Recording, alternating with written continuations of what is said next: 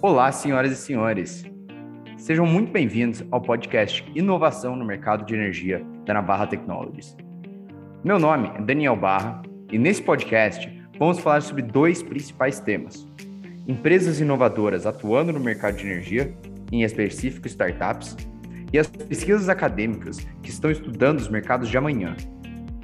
Se você gosta do tema e do conteúdo, não deixe de dar uma olhada no nosso blog, no blog.navarratrader.com. Sem mais demora, vamos ao nosso episódio. Para o nosso quarto episódio, convidamos a Nayane Brito, da Lemon Energia. Nayane é engenheira de energia, MBA em gestão de negócios e energia é seu assunto preferido. Ela atua no setor elétrico há quase 10 anos e hoje vai compartilhar um pouco do que aprendeu nesse período. Nayane, seja muito bem-vinda. Oi, pessoal, muito obrigada pelo convite. Estou super empolgada porque, como eu comentei, é realmente meu assunto preferido e compartilhar aqui com vocês vai ser maravilhoso. Muito obrigada pelo convite. Nós é que agradecemos. Me conta um pouco sobre a Lemon Energia. Como que surgiu? Qual é o propósito? A nossa missão é democratizar o acesso à energia renovável.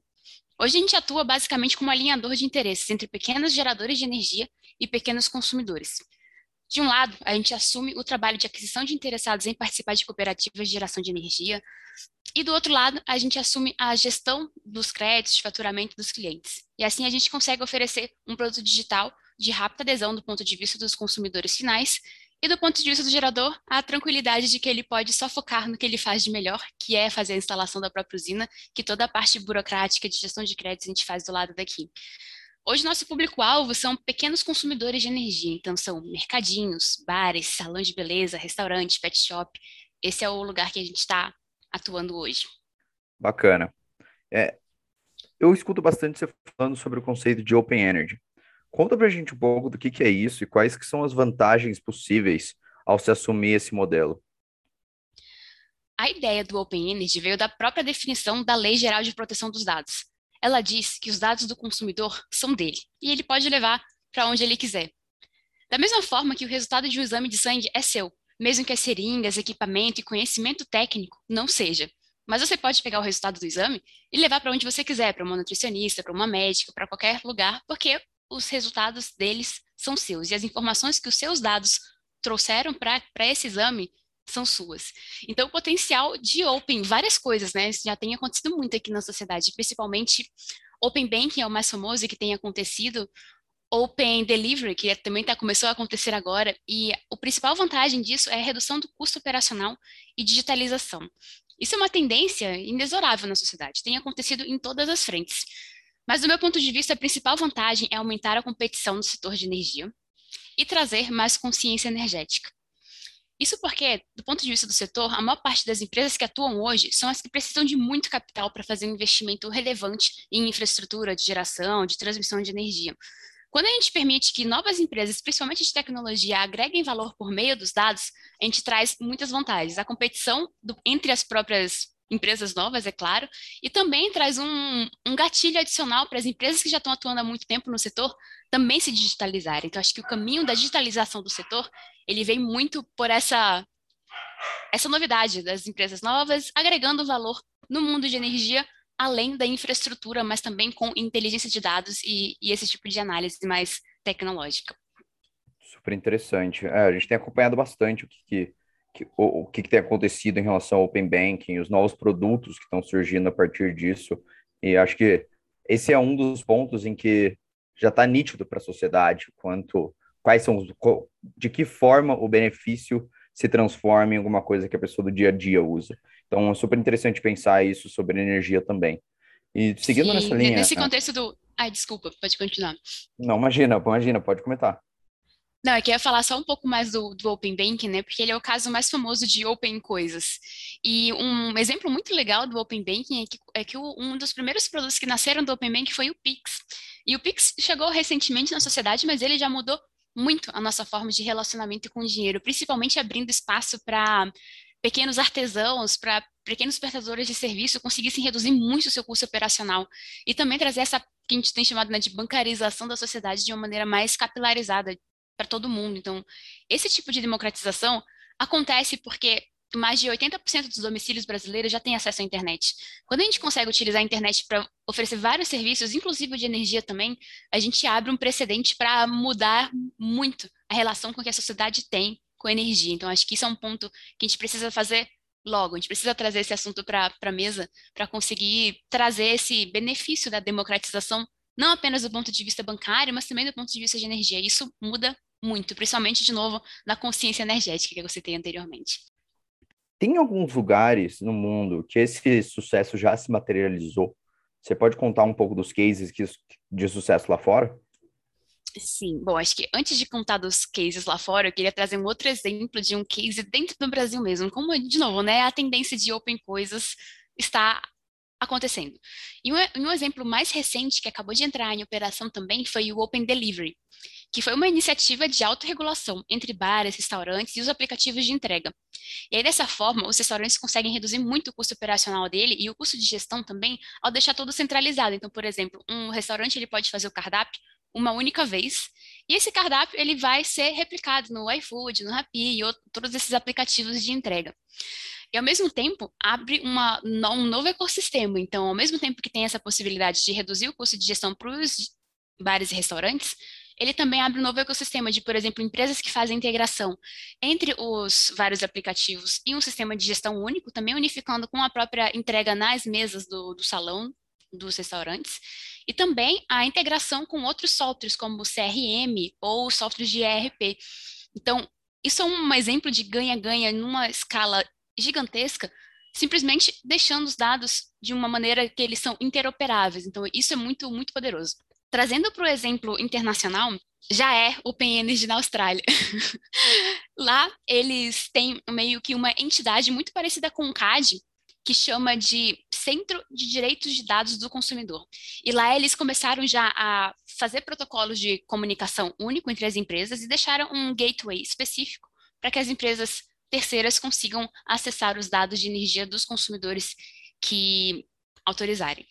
E do ponto de vista de vantagem, o que, o que a Austrália está procurando, né? O que eles querem é conseguir mapear mais claramente e com mais rigor de detalhe sobre a pegada de carbono que a sociedade australiana tem. Então, o objetivo deles, principalmente, é ter essa clareza, porque o setor de energia ele perpassa todos os outros transporte, telecomunicações. Então, a partir do momento que você conhece muito bem os seus dados e deixa com que as pessoas, empresas e academia consigam utilizar melhor esses dados, você consegue somar o que tem de melhor na sociedade, porque é a partir da máxima que uma cabeça pensa melhor do que duas e duas, ou melhor, desculpa, o contrário, duas cabeças pensam melhor do que uma, e quanto mais gente envolvida nesse processo de criação, de estudo, de análise de dados, mais poderosa a sociedade fica e reduz muito os custos transacionais. E a Austrália, aqui no mundo da energia, ela já é um super exemplo para a gente. Né? A Austrália, ela está sempre alguns passos à frente nessas coisas. Por exemplo, lá eles têm aquele peer-to-peer -peer trading, então a gente já pode vender energia entre os colegas, entre os vizinhos. Inclusive dá para trocar por cerveja. Tem um que ficou bem famoso recentemente, uma iniciativa lá na Austrália que você consegue trocar crédito de energia por cerveja com uma cervejaria local. E também na Austrália é um país de exemplo porque eles possuem mais de 17% da matriz solar naquele país. Então, a gente sempre usa a Austrália muito como exemplo e lá Open Energy já, já acontece. Interessante. E vamos, vamos colocar no seguinte contexto. Eu sou um consumidor de energia. É, Open Energy foi implementado. O que, que vai mudar na prática para mim a partir de agora?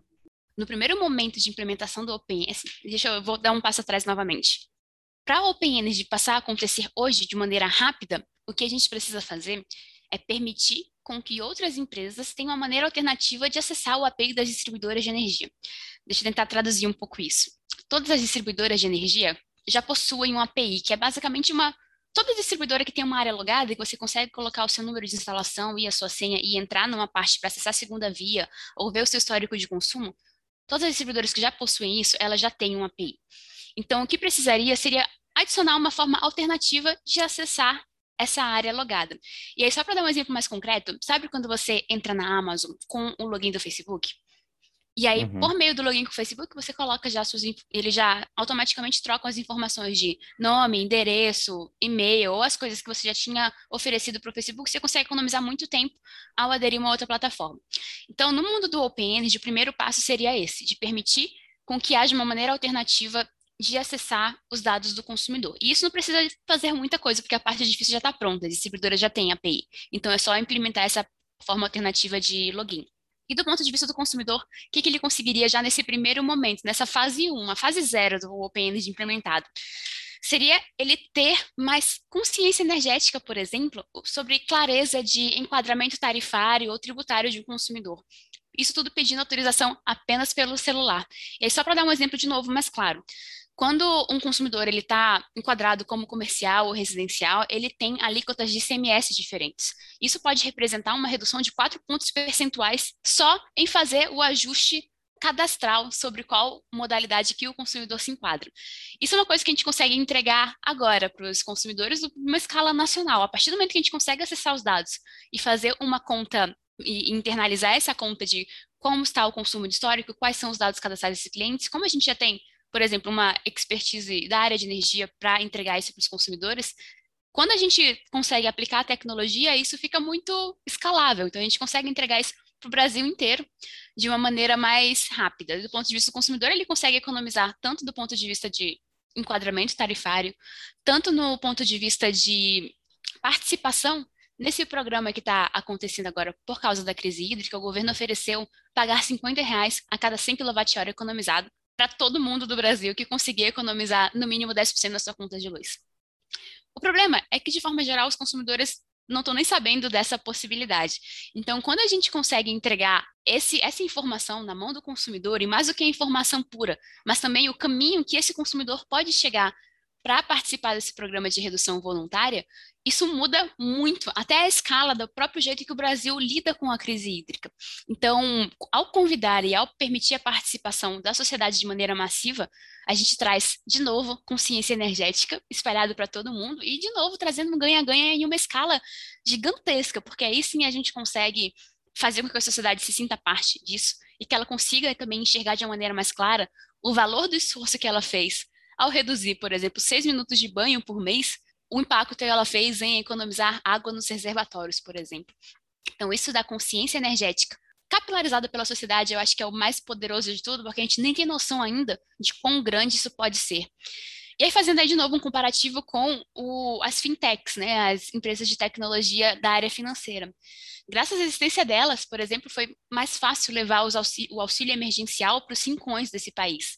Então, de novo, a gente já tem uma população que cada vez mais tem acesso a internet. Quanto mais a gente conseguir otimizar esse acesso para entregar vários outros serviços e vários outros, vários outros tipos de conhecimento, mais a gente consegue se empoderar, nós como sociedade, eu digo, se empoderar sobre o consumo de energia de forma geral e começar também a entender, por exemplo, como funcionam as bandeiras tarifárias, que história é essa de bandeira escassez hídrica, por que, que mês passado estava vermelha, agora está escassez hídrica. Então, acho que esse tipo de conhecimento é muitíssimo poderoso. Legal, é, e é um conhecimento super complexo hoje e que, eventualmente, da mesma maneira que no mercado bancário, por exemplo, há 10, 15 anos, a gente olhava para taxa de gestão de fundo de investimento, taxa de administração, marcação a mercado de, de, de ativos, uma série de complexidades, né? E hoje você entra num, num app da XP e aquilo lá está traduzido de uma maneira que a pessoa comum talvez co consiga entender muito mais fácil, né? É, e você me falando me remeteu muito a isso. Eu, eu até lembrei, você falou até um pouco de, ah, às vezes a gente pode mudar uma questão cadastral e já economizar dinheiro para o consumidor. Me lembrou muito de uma, de uma startup que, que passou pelo processo da Darwin Startups com a gente, que eles analisavam contas corporativas de telefone para tentar achar anomalias e essas anomalias eles questionavam para TIM, e isso gerava desconto para TIM, para Vivo, qualquer uma, né? E isso gerava descontos nas faturas para os clientes. E era super impressionante a quantidade de coisas que eles encontravam, às vezes 20, 30% da conta de, de uma corporação, que é um conjunto de dados inanalisável é, de outra maneira. Então, é, é, é, super legal pensar nessa perspectiva que você traz. E, e, e nesse, nessa linha, quais que são as oportunidades, além do que a Lemon já naturalmente está desenvolvendo, né? O que, quais são as oportunidades que as empresas de tecnologia poderão explorar caso essa visão se concretize? Bom, acho que o primeiro produto mais óbvio é justamente essa entregar valor por meio da análise de dados. E nem precisa ser nada muito revolucionário, assim, né? Apenas, apenas dar luz sobre a informação já faz, já entrega valor. Então, como eu tinha comentado lá que na Austrália, o principal objetivo que eles estavam procurando era calcular a pegada de carbono da, da sociedade australiana por meio do, do Open Energy de lá, aqui a gente consegue entregar já valor para os clientes, principalmente o pessoal que está mais é, envolvido com sustentabilidade, simplesmente, por exemplo, calculando qual que foi a pegada de carbono desse consumo mensal de energia que eu tive esse mês. Então, isso é uma coisa muito poderosa e pensando de novo, fazendo o comparativo com a área financeira. Mas lembra na época em que a gente usava o cartão de crédito e no final do mês só que tinha a fatura que chegava por baixo da porta e era uma surpresa todo mês, você não tinha noção de como tinham sido seus gastos até chegar a conta por baixo da porta. E no mundo da energia isso acontece hoje, né? Só que como foi essa revolução do mundo financeiro? A gente começa a ter cada vez mais acesso a crédito e cada vez mais conectado as coisas todas. Então, cada vez que você faz uma compra no cartão, já aparece aqui no seu celular e você consegue, por exemplo, muito mais rápido encontrar qualquer tipo de, de fraude, por exemplo, de clonagem de cartão. Então, esse é uma, uma um potencial muito rápido que as empresas de tecnologia conseguiriam fazer muito rápido. E mais do que as próprias empresas de tecnologia, eu acho que a vantagem para a sociedade de forma geral é enorme, porque a partir do momento que a gente consegue também deixar esses dados de uma maneira mais uniforme, aglutinada e anonimizada, a gente consegue permitir com que a academia, por exemplo, comece a fazer estudos mais específicos sobre econometria, por exemplo, como que, como que o, o consumo das famílias é, é impactado pelo, pelo custo da conta da bandeira de energia, por exemplo. Hoje a gente não tem esses dados de uma maneira muito organizada. Se você olhar na ANEL, se você olhar no ONS, os números de consumo de energia no Brasil são diferentes. Isso é uma coisa que assusta um pouco, sabe? Como é que a gente vai desenhar política pública para um país do tamanho do nosso e a gente não consegue ter essa uniformidade e alinhamento de informações de energia nem entre as próprias instituições do setor. Então, acho que isso a gente precisa fazer esse dever de casa antes para conseguir fazer com que isso tudo aconteça. E do ponto de vista das empresas de tecnologia, Bom, essa é a parte que vocês conhecem, como a gente conhece aqui também, é o, permitindo com que haja essa possibilidade de não precisar ser um cap, capital intensivo para entregar valor, a gente consegue ver vários produtos que a gente nem está imaginando ainda. Mas, por exemplo, uma possibilidade seria conseguir unir o setor bancário com o setor de energia, por exemplo, dá para oferecer microcrédito, por exemplo, para salão de beleza com base no consumo de energia nele, conforme você conhece o jeito que ele paga a conta de luz e o jeito que ele se relaciona com energia. Então, as possibilidades são enormes, assim, é até difícil mapear agora de antemão o que a gente consegue entregar tendo apenas essa, essa possibilidade. Pô, legal, realmente é uma é um mundo de, de coisas que podem ser feitas a partir de então, como é o que a gente está vendo com as fintechs relacionadas ao Open Banking, né? É, ah, eu, eu, queria dar um exemplo de uma coisa mais, mais futurista, sim. Mas olha só o que dá para fazer com Open Coisas. Imagina você está jogando videogame e a sua casa ela tá toda conectada com o seu videogame. Você está jogando um jogo de terror, por exemplo, e ele pode acionar o seu, a sua caixa de som na cozinha e fazer um barulho assustador de lá, ou está ligado com as suas luzes da casa e na hora que dá o susto no videogame as luzes da casa apagam. Então esse é o tipo de coisa que dá para fazer com Open Coisas, né? Deixando os protocolos de comunicação uniformes e permitindo essa toda essa complementaridade entre as informações. Legal.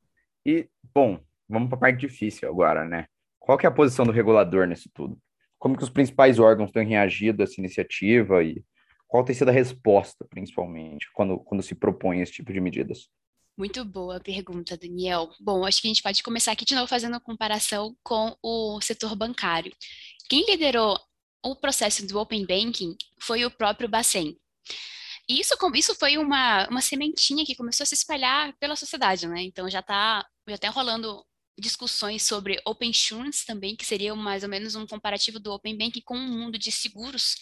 E como isso tem se movimentado muito rápido, a própria SUSEP, que seria a entidade equivalente ao Bacen dos seguros, ela organiza chamadas para chamar chamadas públicas para que startups participem de sandbox regulatório sobre esse assunto. E assim eles se adiantam sobre quais são as possibilidades e fazem pequenos testes com as próprias startups do setor de, de, de seguros.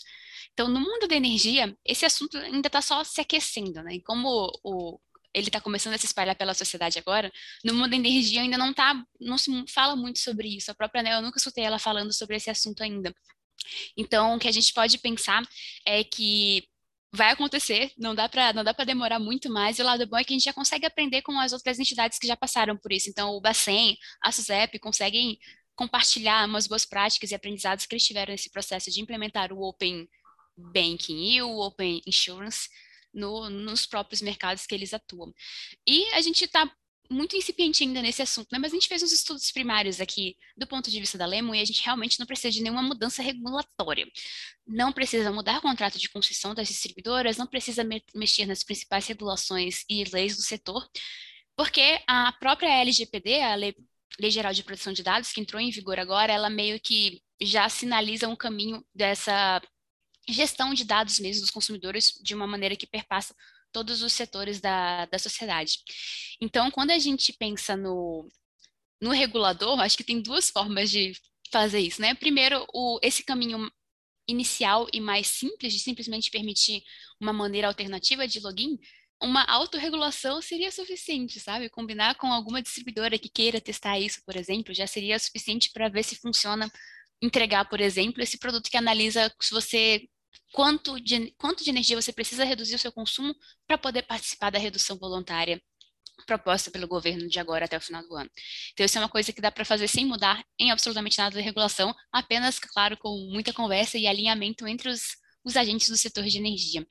E aí, pensando no próxima etapa, né, da, do Open Energy mais estrutural, espalhado pelo setor de energia, uma evolução natural seria, por exemplo, a gente permitir com que a troca de informações fosse em duas vias. Então, por exemplo, as empresas como a Lemon, por exemplo, que faz a geração compartilhada de energia, a gente podia enviar informações para a distribuidora e receber informações delas também por meio da, do Open Energy. Isso facilitaria muito processo, reduziria muito o custo operacional dos dois lados, né? tanto do ponto de vista da distribuidora, quanto do ponto de vista da, da, dos agentes do setor de energia. E aí, para essa segunda etapa, aí sim seria fundamental uma autoridade do setor que centralizasse essa discussão para colocar todo mundo na mesa, para ajudar a, a, construir os consensos e as uniformidades sobre, por exemplo, o protocolo de comunicação, que precisa ser construído a várias mãos para garantir que a sociedade consiga obter o máximo de aproveitamento desse formato. Então, acho que isso é o mais legal disso tudo. O bom é que as próprias entidades que lideram isso no, nas outras áreas, como o Bacen e a SUSEP, já é um sinal claro de que a, a sociedade brasileira está pedindo isso e as autoridades de cada setor estão alinhadas. Então, acho que é só uma questão de tempo mesmo para começar a acontecer no mundo da energia também. Legal. Né, foi um super prazer ter essa conversa. Eu saio como ainda mais torcedor do, do conceito de Open Energy e da Lemon Energia. Uh, e eu queria deixar um, um espaço para você fazer seus últimos comentários e alguma coisa que você queira falar para os nossos ouvintes. Bom, de novo agradeço o convite. É sempre um prazer muito grande falar sobre energia e, e, eu tenho um sonho particular, assim, que é o que eu tenho dedicado a minha, meus últimos anos e os próximos anos também, que é fazer com que o Brasil seja uma potência mundial de energia renovável. Nós já temos tudo aqui em casa, sabe? A gente tem essa geografia muito complementar do ponto de vista de recursos energéticos renováveis, a gente tem essa área gigantesca também e uma população muito grande e muito criativa. Então, assim, a gente tem todas as características possíveis para ocupar essa, esse papel de liderança mundial em energia renovável. As ferramentas para isso é o que a gente vai desenvolver e elaborando mais agora ao longo dos próximos anos. Open Energy vai ficar tão comum que, na verdade, não vai virar nenhum nome assim, Open Energy. A gente nem vai mais falar sobre isso. Isso vai ser tão padrão quanto apertar o interruptor, sabe? É, é o natural, é o que faz sentido, é o que aumenta o, a competitividade da sociedade brasileira de forma geral, reduz custos do Brasil, reduz custos de transação e permite com que a população cada vez mais tenha consciência sobre e poder sobre a própria conta de luz. Então, eu fico muito empolgada em fazer isso acontecer. Essa, essas são ferramentas de democratização de consumo de energia renovável que a gente acredita muito aqui na Lemo e trabalha muito sobre. Então, hoje a gente está no mundo da geração compartilhada, só porque é o que pode ser feito hoje, mas em breve esperamos que quando o mercado livre abrir para todo mundo, por exemplo, a gente possa também atuar nessa área e ajudar o Brasil a ter a se empoderar desse título de, de potência nacional, mundial de energia renovável. Muito obrigada pelo convite, pessoal. Foi um prazer, Navarra. Eu admiro muito também o, trabalho de vocês e acho que empresas como a nossa, a gente provoca de dentro para fora a mudança, sabe? A gente vai aqui botando uma sementinha no mundo da energia de pouquinho em pouquinho e vai trazendo a digitalização de, de dentro para fora. É, eu acredito muito nisso também. Como empreendedores, temos a tendência natural a ser otimistas e acreditar em um futuro melhor. E eu, eu tenho certeza que ambas as empresas estão trabalhando em prol disso. Então, Nayane, a gente encerra o podcast por aqui. Novamente, muito obrigado pela participação. Foi um, um super prazer bater mais esse papo contigo. E até o próximo episódio. Tchau, tchau. Muito obrigado você, ouvinte, que nos acompanhou até o final. Por hoje, ficamos por aqui. Não esqueça de nos marcar no sininho para ser notificado assim que sair um, um novo episódio. Sempre gostamos de lembrar que tudo que a gente desenvolve aqui na Navarra é feito para e com o mercado. Então fique à vontade para nos contactar, para sugerir temas, entrevistas ou nos dar feedbacks. Muito obrigado pelo seu tempo e até a próxima.